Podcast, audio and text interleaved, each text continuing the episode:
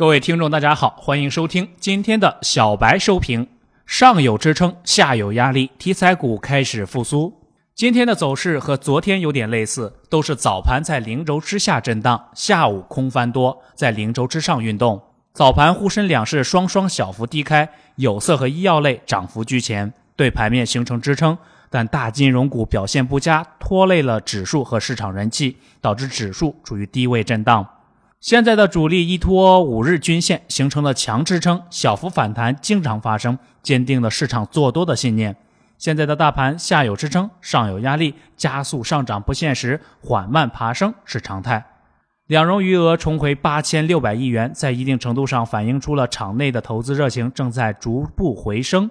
截止下午收盘，沪指报收于三千零一十六点八五点，微跌零点四四点，跌幅仅有百分之零点零一。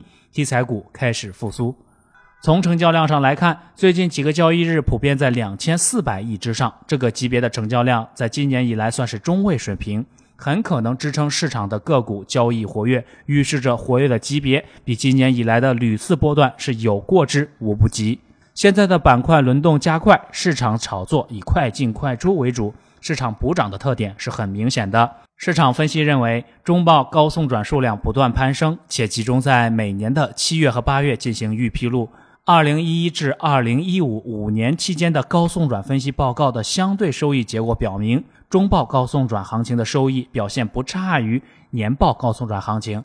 中报高送转作为年报高送转的补充，仍值得投资者参与。目前已进入二零一六年中报高送转的布局期，股市有风险，投资需谨慎。以上信息仅供参考，盈亏自负。您的股神之路从小白炒股学堂开始。本节目由北京公牛财富科技有限公司制作出品。